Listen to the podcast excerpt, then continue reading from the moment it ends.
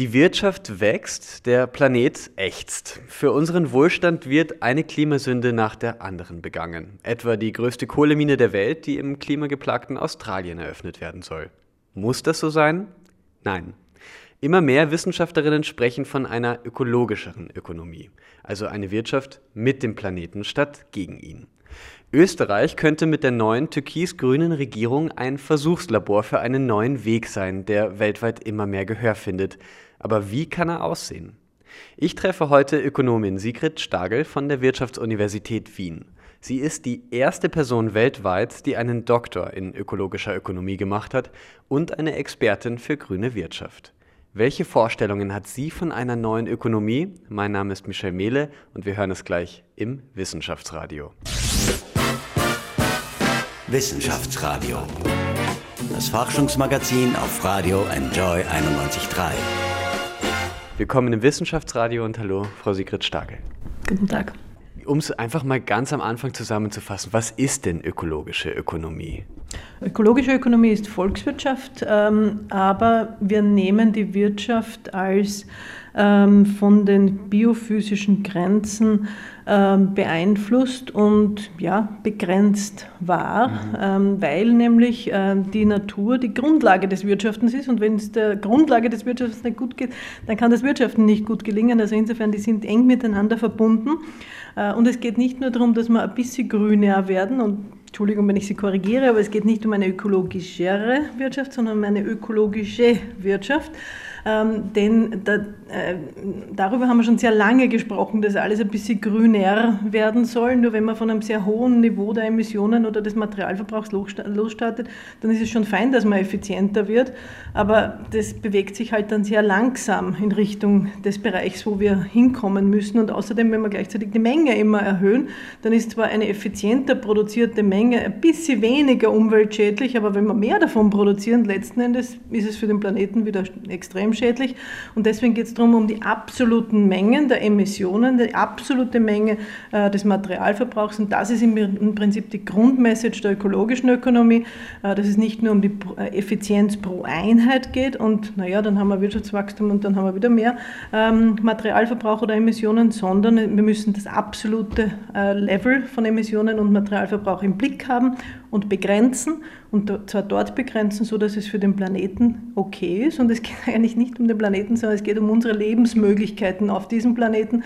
Den Planeten wird es geben. Nur die Frage ist, wie die Lebensbedingungen für uns sein werden.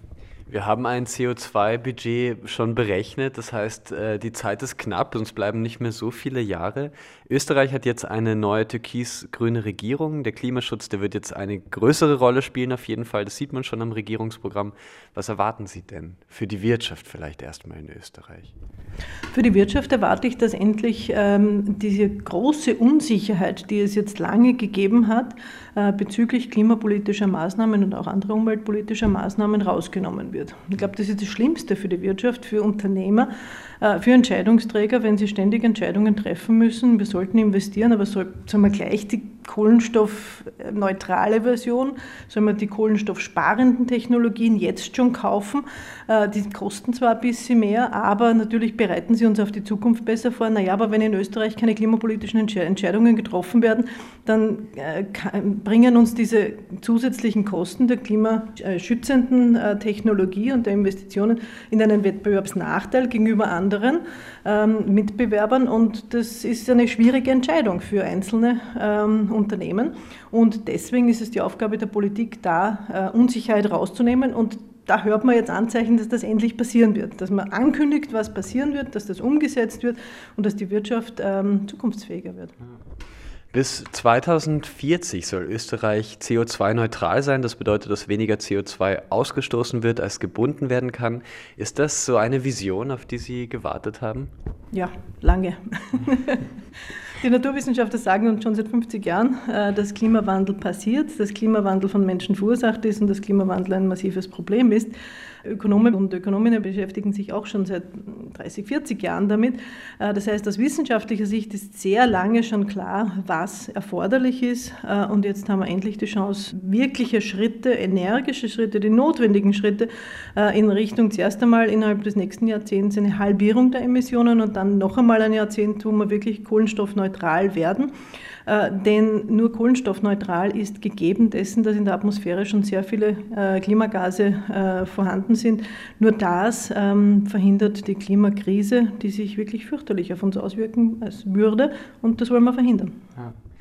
Um noch bei Österreich ein bisschen zu bleiben, damit das passiert, da drehen sich jetzt ganz viele kleine Rädchen, die sind im Regierungsprogramm gezeichnet. Eine Million äh, Photovoltaikanlagen auf den Dächern von Österreich, ein Öffi-Ticket für alle Bundesländer. Also das geht äh, über alle Bereiche hinweg. Was ist denn aus Ihrer Sicht die wichtigste Maßnahme, dass diese CO2-Neutralität passieren kann? Ja, genau die Frage kann man nicht beantworten, denn es geht darum, dass es Maßnahmenbündel sind. Äh, vielleicht ist die wichtigste Maßnahme, dass, äh, und das steht da drinnen, dass alle äh, Politiken auf Klimaschutz ausgerichtet werden sollen. Ähm, als Ökonomin bin ich natürlich versucht zu sagen, die Bepreisung von Kohlenstoff ist die wichtigste Maßnahme. Äh, es ist eine bedeutende Maßnahme. Ohne die ist es ganz schwer vorstellbar, wie wir den, diese Transformation, die wir brauchen und die Kohlenstoffneutralität, äh, die, die Klimaneutralität schaffen. Ähm, aber ähm, es geht nicht nur damit äh, und deswegen äh, muss man immer von Maßnahmenbündel, von gut aufeinander abgestimmten Maßnahmenbündeln, die ambitioniert genug sind, die operationalisiert sind äh, und wo es die Umsetzungschancen, ähm, wo an, denen halt gearbeitet wird. Das ist ganz wichtig. Ja. Bisher war immer das Ziel, wenn man so in die Wirtschaft geschaut hat, das Wachstum der Wirtschaft an sich. Ändert sich das jetzt? Da sehe ich noch keine Veränderung, weder im äh, österreichischen Regierungsprogramm oder Regierungsübereinkommen äh, noch im europäischen Green Deal. Sollte sich das ändern?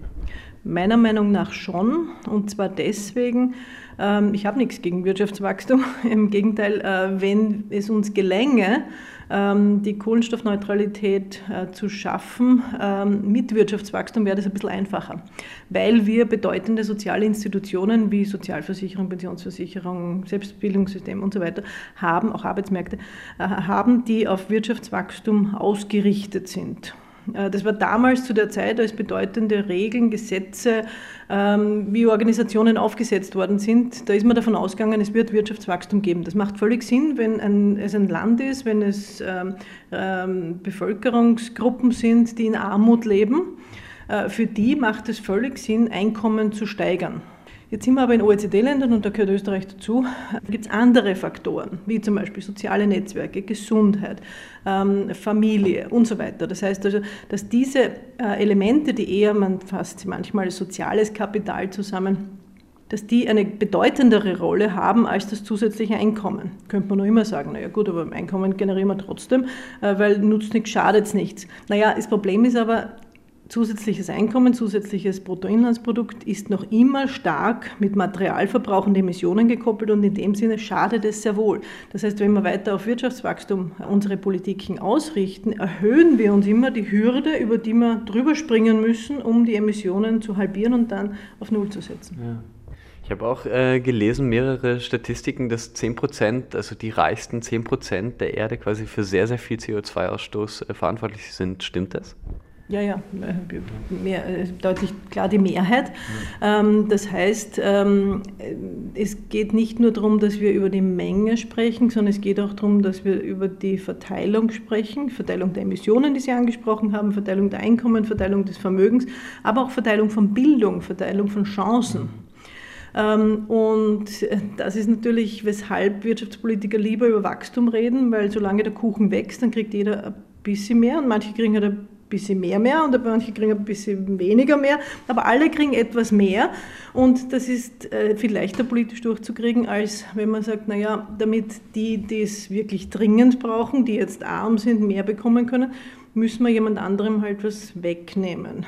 Und auch wenn die schon sehr viel haben und eigentlich mal von Überkonsum äh, und Ähnlichem spricht, ist das politisch nicht leicht durchsetzbar. Das verstehe ich natürlich völlig. Dennoch sind die Analysen, äh, die wir uns sehr genau über ja, 15, 20 Jahre lang angeschaut haben, so, dass es ganz schwer ist, ähm, diese Emissionsreduktionen mit Wirtschaftswachstum zu schaffen. Und zwar mit Wirtschaftswachstum für alle Bevölkerungsgruppen. Noch einmal, für arme Menschen ist es ganz klar, die brauchen mehr Einkommen, sei diese armen Menschen in Österreich, armen Menschen in Europa, arme Menschen global. Konnten Sie eigentlich das äh, Regierungsprogramm, konnten Sie Sachen daraus vorher lesen? Vor, vorher nicht, nein. Ich war nicht involviert und ich habe es nicht vorher gelesen. Ich habe es aus dem Internet runtergeladen, wie alle anderen auch. Okay, na gut. Ähm, aber was hat Türkis-Grün eigentlich für eine neue Wirtschaft geplant? Anna Moore hat sich ins Regierungsprogramm hineinbegeben, hat es auch heruntergeladen und für uns recherchiert. Gleich. Wissenschaftsradio, das Forschungsmagazin der FH Wien der WKW. Das Beste aus beiden Welten. Die ökologischen und ökonomischen Ideen sollen miteinander funktionieren. Soweit der Wunsch unserer neuen Regierung. Am Anfang stehen da zunächst die großen Pläne und die runden Zahlen. In 20 Jahren, also bis 2040, soll Österreich CO2-neutral werden. Heißt, bis dahin will das Land nicht mehr CO2 erzeugen, als es speichern oder kompensieren kann. Das ist ganz schön ambitioniert. Die gesamte EU hat sich für dieses Ziel zehn Jahre mehr Zeit gegeben und strebt die Klimaneutralität erst bis 2050 an. In Sachen Umsetzung gibt es im neuen Regierungsprogramm von Türkis-Grün bereits einige Grundsatzbeschlüsse. Die nationalen Klimaziele werden nachgebessert und verschärft. Es soll bald ein neues Klimaschutzgesetz geben und außerdem einen Klimacheck für alle Gesetze und Verordnungen. Man hat sich auch darauf geeinigt, dass es eine CO2-Steuer geben wird, auch wenn davor vor allem große Unternehmen zittern. Wie genau diese Bepreisung von CO2 aussehen soll, das steht noch nicht fest. Eine Taskforce Ökosoziale Steuerreform unter der Leitung des Finanz- und des Umweltministeriums soll sich bis 2022 darum kümmern. Eine Mehrbelastung für private Unternehmen soll die nicht mit sich bringen, heißt es derzeit. Geht's auch noch konkreter? Ja, Fliegen wird teurer. Zumindest ein bisschen. 12 Euro müssen alle Airlines ab nächstem Jahr für ein verkauftes Flugticket abtreten. Für Kurzstrecke und Billig-Airlines wird der Flug deshalb etwas teurer. Neue Autos, vor allem wenn sie viel Sprit verbrauchen, sollen auch teurer werden. Dafür wird die Maut für Reisebusse billiger. Und es wird ein 123 Öffi-Ticket geben, mit dem man für 3 Euro pro Tag, also knapp 1100 Euro im Jahr, im ganzen Land die Öffis benutzen kann. Das ist zwar ein Vorzeige- und eine Art Herzensprojekt im Regierungsprogramm, aber gar nicht mal so leicht umzusetzen bzw. zu finanzieren, weil unterschiedliche Verkehrsträger, Verkehrsverbände, Bund, Länder und Gemeinden mit einbezogen werden müssen. In Sachen erneuerbare Energien bleibt die neue Regierung auf dem Kurs der alten. Der hieß, ab 2030 will Österreich Strom zu 100 Prozent aus erneuerbaren Energieträgern erhalten. Aktuell stehen wir bei etwa 72 Prozent und damit immerhin an der EU-Spitze. Ein Erneuerbaren Ausbaugesetz soll das bisher gültige Ökostromgesetz ablösen. Und bis 2035 kommt angeblich das komplette Aus für alle Kohle- und Ölheizungen. Bei den Kosten für die Umrüstung, die in vielen Haushalten dann anfallen werden, soll es, das ist zumindest vage im Regierungsprogramm formuliert, Unterstützung geben. Damit sind wir auch schon bei den ersten Ideen für die Finanzierung der österreichischen Ökologisierung. Da ist vor allem die Rede von der Mobilisierung von Privatkapital. Die Regierung denkt über eine Bürgerstiftung Klimaschutz nach. Über die sollen Privatpersonen in Klimaschutzmaßnahmen investieren können. Ökologische und ethische Investitionen sollen außerdem von der Kapitalertragssteuer befreit werden. Banken sollen für Kredite, die dazu beitragen, den Übergang zu einer nachhaltigen, klimaneutralen Wirtschaft zu beschleunigen, weniger Eigenkapital hinterlegen müssen. So hofft man, dass mehr Geld in die Finanzierung nachhaltiger Projekte fließen wird. Klingt alles erstmal ganz gut als Überschrift. Wie viel Inhalt und Umsetzung es letztlich geben wird, muss die türkisgrüne Regierung aber erst beweisen. Immerhin, große Umweltorganisationen wie Global 2000, Greenpeace oder der Umweltdachverband werten das Programm als Schritt in die richtige Richtung. Kritikpunkte gibt es von Greenpeace aber zum Beispiel in puncto Landwirtschaft, wo etwa keine konkreten Ausbauziele für die ökologische Landwirtschaft formuliert sind. Und damit noch einmal zurück zum großen übergeordneten Ziel CO2-Neutralität bis 2040. Dafür sehen einige Experten schon jetzt, 20 Jahre vorher, mit den Maßnahmen, die das Regierungsprogramm bisher festgelegt hat, eher schwarz. Um das zu finanzieren, so heißt es von Seiten einiger Klimaökonomen, brauchen wir nämlich ab sofort jährlich Investitionen von rund 4 Milliarden Euro. Gleichzeitig hat die Regierung aber vor, Österreichs Schuldenquote von derzeit etwa 70 Prozent des BIP auf unter 60 Prozent zu senken. Weniger Schulden auf der einen Seite, hohe Investitionen für den Klimaschutz auf der anderen. Wie das zusammengehen soll, wissen derzeit offenbar nur die Mitglieder der neuen Regierung. Und hoffentlich wissen die es. Wissenschaftsradio. Forschung einfach erklärt. Präsentiert von der Fachhochschule Wien der WKW auf Radio Enjoy 91.3. Willkommen zurück im Wissenschaftsradio. Ein T-Shirt, ein Schnitzel, eine Flugreise. Alles Dinge, die scheinbar billig zu haben sind. Oft zahlt aber jemand mit. Menschen, die ein Produkt unter schweren Arbeitsbedingungen herstellen oder unsere Umwelt eben durch Belastung, durch Treibhausgase oder den Abbau von Rohstoffen. Wissenschaftlerin Sigrid Stagel interessiert sich, wer damit zahlt und wie hoch der Preis überhaupt ist. Ich darf Sie herzlich im Wissenschaftsradio begrüßen aus Ihrem Büro an der Wirtschaftsuniversität Wien. Hallo, Frau Stagel. Guten Tag. Die Gesundheit eines Menschen, die lässt sich schwer in Geld messen. Auch nicht das Artensterben von Millionen Tieren. Wie kann man diese Dinge überhaupt erfassen? Naja, Gesundheit gibt es Indikatoren dafür, ähm, psychische Gesundheit, physische Gesundheit. Und ein wirklich schöner Indikator ist die äh, Lebensdauer. Und dann kann man noch verfeinern, äh, je nach Lebensqualität. Das heißt also, je länger jemand lebt, je länger eine Bevölkerung lebt, ähm, desto ähm, erfolgreicher waren die Politiker. Wir sprechen ja heute über ja, unser CO2-Budget auf der ganzen Erde äh, und was wir tun können, dass wir in diesem 1,5 Grad-Ziel äh, bleiben, das im Pariser Klimaschutzabkommen auch festgelegt wurde. Jetzt haben wir natürlich ganz viele Länder zusammen, die äh, an diesem Ziel arbeiten. Und äh, wenn ich jetzt so in die Welt schaue, dann sehe ich zum Beispiel die USA, die aus dem Pariser Klimaschutzabkommen austreten. China sehe ich kein Fridays for Future, Brasilien brennt Teile des Amazonas nieder. Wie sehen Sie denn diese Lage? Ist da Europa ein Einzelkämpfer? Da gibt es ja auch unterschiedliche Strömungen. Wie sieht das denn aus in der Welt? Naja, es ist natürlich differenziert, denn selbst wenn man die USA hernimmt, klar, Trump ähm, hat angekündigt, aus dem äh, Klima, äh, Pariser Klimaabkommen auszusteigen. Ganz sind sie ja noch nicht ausgestiegen. Ich glaube, das ist ja am Tag nach seinem, ähm, seiner letzten... Ähm, seiner möglichen Wiederwahl, sage ich mal. genau, ja. Ähm, schauen wir mal. Ja. Ähm, und viele ähm, der energiepolitischen äh, Entscheidungen werden in den USA ja nicht auf, auf Bundesebene getroffen, sondern auf Staatenebene. Und da beobachtet man natürlich ganz unterschiedliche äh, Entwicklungen in verschiedenen äh, Regionen der USA wird teilweise sehr progressive Politik gemacht, obwohl sie nicht mehr äh, oder äh, derzeit äh, in Limbo sind bezüglich des Pariser Klimaabkommens. Das heißt also, man muss immer die verschiedenen Ebenen der politischen Entscheidung auch mit berücksichtigen. Manchmal passiert auf, auf Städteebene und die Städte haben sich weltweit äh, auch sehr gut vernetzt, äh, passiert auf Städte- oder auf Stadtebene ähm, sehr viel, was auf Landesebene oder auf Bundesebene nicht möglich ist. Das heißt also, es gibt viele Optionen, Räume und viele engagierte Menschen, die halt versuchen, da äh, Spielraum zu schaffen und den auch finden und den ausnutzen, ausnutzen für Klimaschutz. Ähm, und das Wichtige ist dann, dass sie sich auch vernetzen, voneinander lernen, einander immer weiter bekräftigen, sodass das eine Bewegung wird, dass man nicht alleine nur vor sich hinkämpft, ähm, sondern auch andere motiviert und von anderen wieder motiviert wird.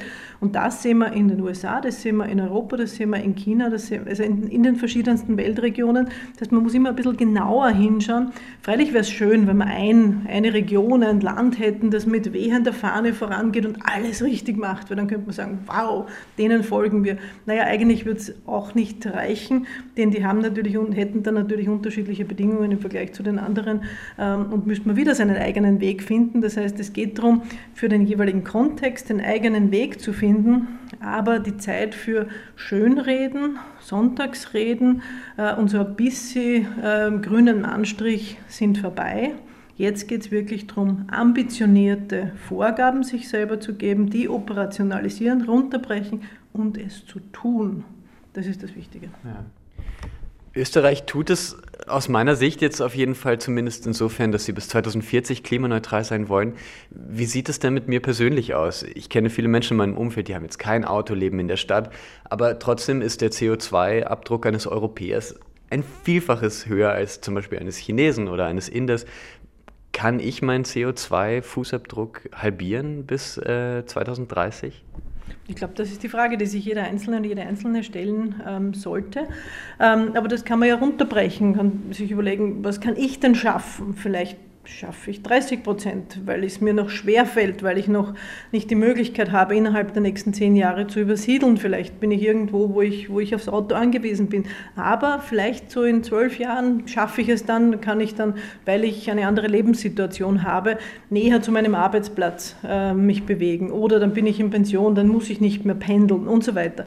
Das heißt also, ähm, je nach Lebenssituation sich zu überlegen, was, welche Emissionsreduktionen schaffe ich denn und vielleicht ist man dann überrascht, dass man mehr schafft als 50 Prozent. Ich glaube, das wird sehr oft der Fall sein, weil es derzeit sehr viele, man nennt es in der Literatur Low-Hanging Fruits gibt, also äh, gute Möglichkeiten, die, ähm, wenn man mal es ernsthaft angeht, ähm, erstaunlich große Emissionsreduktionen ermöglichen.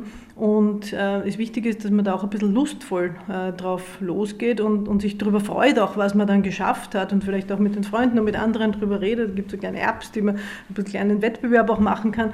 Ähm, das ist auch wichtig, einander zu motivieren und die anderen zu motivieren, aber ohne mit dem erhobenen Zeigefinger, denn gemeinsam gelingt es besser. Manche Emissionsreduktionen schafft man alleine nicht, sondern da braucht man Gesellschaft dafür, da braucht man äh, die umliegenden Gruppen dafür, die einen unterstützen, zum Beispiel indem man Carpooling macht, unterstützt mit irgendwelchen Plattformen möglicherweise, die es mit ähm, äh, den Informationsaustausch erleichtern, ähm, oder auch, dass man die Infrastruktur braucht. Man braucht eine öffentliche Anbindung, damit man öffentliche Verkehrsmittel nutzen kann. Da braucht man nicht drüber reden, wenn es das überhaupt nicht gibt. Das heißt also im individuellen Bereich äh, es äh, versuchen zu schaffen, äh, aber sich auch dessen bewusst sein, alles kann man nicht schaffen alleine, aber das wird bei der nächsten politischen Entscheidung mit berücksichtigen, bei der nächsten Wahl vielleicht mit berücksichtigen. Ähm, bis 2040 klimaneutral zu sein, also zehn Jahre vor der Europäischen Union, das ist momentan so die Vision, die Österreich hat. Wo gibt es denn vielleicht noch Visionen, die Sie vielleicht vermissen, wo Sie sagen, ah, in der Landwirtschaft hätte ich gerne eine Vision für, in der Wirtschaft hätte ich gerne eine Vision für. Manchmal denken wir ja gar nicht, was eigentlich alles möglich und gestaltbar wäre. Wie stellen Sie sich das vor? Mhm. Äh, auf europäischer Ebene wird darüber gesprochen, wenn es um die Kohleregionen beispielsweise geht, im Osten von Deutschland oder, oder in Polen. Äh, und da wird dann gesagt, ja, die, die werden wir so abholen, indem es halt diesen Just Transition Fonds gibt und ähm, da werden wir sie mit Regionalentwicklungsmaßnahmen unterstützen. Das ist alles schön und gut, nur da muss man noch viel mehr darüber nachdenken, was das dann sein könnte. Die Standardantwort ist dann immer, da werden wir schauen, dass, dass es Tourismus dort gibt, weil der ist kohlenstoffextensiver, was nicht immer stimmt. Es kommt darauf an, wo die Besucher Besucher herkommen.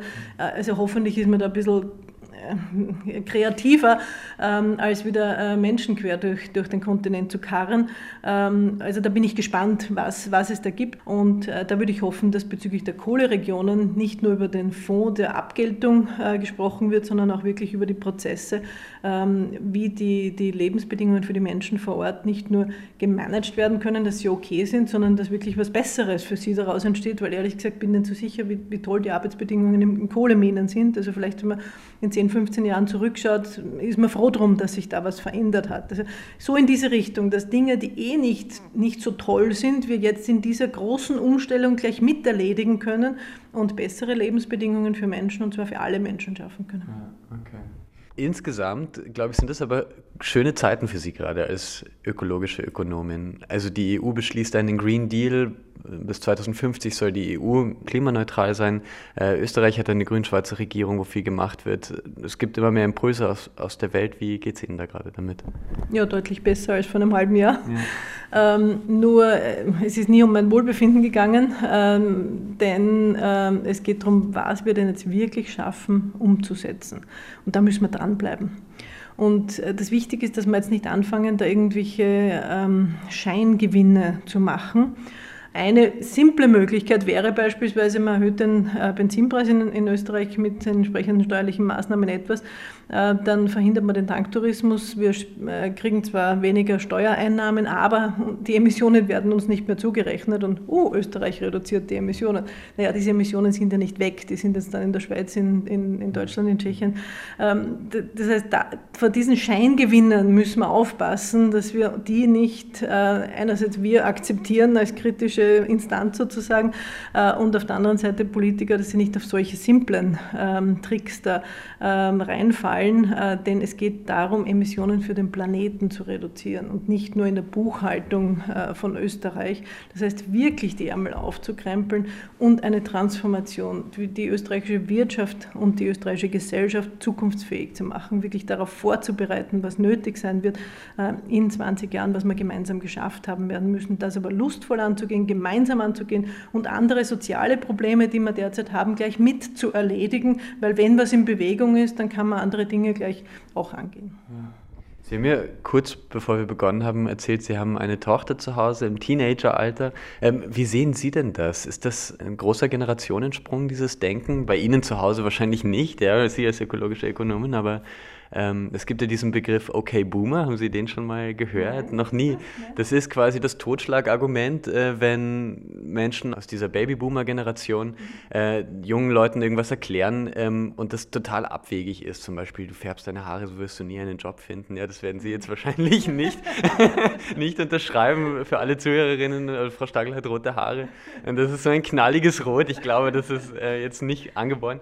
Genau, und das ist so quasi zwar von der Jugend äh, ein Totschlagargument, aber quasi gegenüber einer Diskussion, die Sie nie gewinnen können. Also sehen Sie da große Unterschiede, ähm, wenn Sie zu Ihrer Tochter schauen? Oder sagen Sie, das ist ein Projekt, was gemeinsam gelingt irgendwie? Ich glaube, für junge Menschen, äh, die starten ganz woanders los. Für die ist es völlig klar, dass das ein riesengroßes Problem ist und, und äh, sicher nicht mhm. für alle. Ja. Äh, es ist immer schwer, über eine große Gruppe in einer ja. allgemeinen Form zu sprechen, aber die, die ich treffe zumindest und mit denen ich in letzter Zeit viel gesprochen habe, ähm, argumentieren so, dass es für sie völlig klar ist und die verstehen auch nicht wirklich, weshalb so lange zugewartet worden ist und haben wenig Geduld, noch weiter zuzuwarten, logischerweise. Und das ist auf der einen Seite toll und da stehen wir am Rand und applaudieren den jungen Menschen. Also super, habt ihr das gemacht, wirklich fein und bitte weiterhin äh, auch die Streiks fortsetzen und so weiter. Denn diese Bekundung der Interessen braucht man, damit es im politischen Prozess was weitergeht. Auf der anderen Seite ist das natürlich auch eine wahnsinnige Bankrotterklärung von allen, die über 25 sind. Meine, wie bitte jetzt die jungen Menschen, die gerade dabei sind, irgendwie mit ihren Hormonen äh, zurechtzukommen, die anfangen, Berufsentscheidungen zu treffen, Studienentscheidungen zu treffen, ihre Schule abschließen, ähm, sich vielleicht mit, mit Partnerschaft irgendwie auseinandersetzen und denen hängen wir auch noch die, die Probleme der Welt um. Na, wie toll ist denn das? Und wir sitzen in, in unseren gesettelten, äh, gut ausgestatteten Jobs und Häusern äh, und sagen, na, die jungen Leute sollen das machen. Also das ist eine völlige Überforderung und da müssen wir aufpassen, ähm, dass das nicht äh, nach hinten losgeht im Sinne von, äh, dass es wirklich zu einem Generationenkonflikt kommt. Äh, sondern ja, die jungen Leute bekunden sehr überzeugend und legitim ihre Interessen, ähm, aber alle anderen äh, äh, Generationen müssen das mit unterstützen, denn selbstverständlich, egal ob ich eine Tochter habe oder nicht, es wird nur ein bisschen, ähm, äh, es ist noch näher an meinem Herzen sozusagen, es ist näher an meiner, ähm, in, in, in meinem Bereich, wenn ich es täglich sehe. Es hat ein Gesicht, es hat einen Charakter, es, es, es, es ist viel näher natürlich, aber jeder kann sich das vorstellen, dass es bedeutend ist, dass die jungen Menschen, die in meiner Nachbarschaft leben oder, oder auch auch wenn ich sie nicht kenne, junge Menschen sollen ein gutes Leben haben können. Das ist in dieser abstrakten Form, äh, kann man, glaube ich, überhaupt nicht in Frage stellen. Und da müssen wir aber zusammenarbeiten und das nicht nur den jungen Leuten umhängen. Vielen Dank, Frau Stagel. Sigrid Stagel ist Leiterin des Instituts für ökologische Ökonomie an der Wirtschaftsuniversität Wien. Wissenschaftsradio, das Forschungsmagazin. Jeden Dienstag von 10 bis 11. Alle Infos unter enjoyradio.at. RT. RT.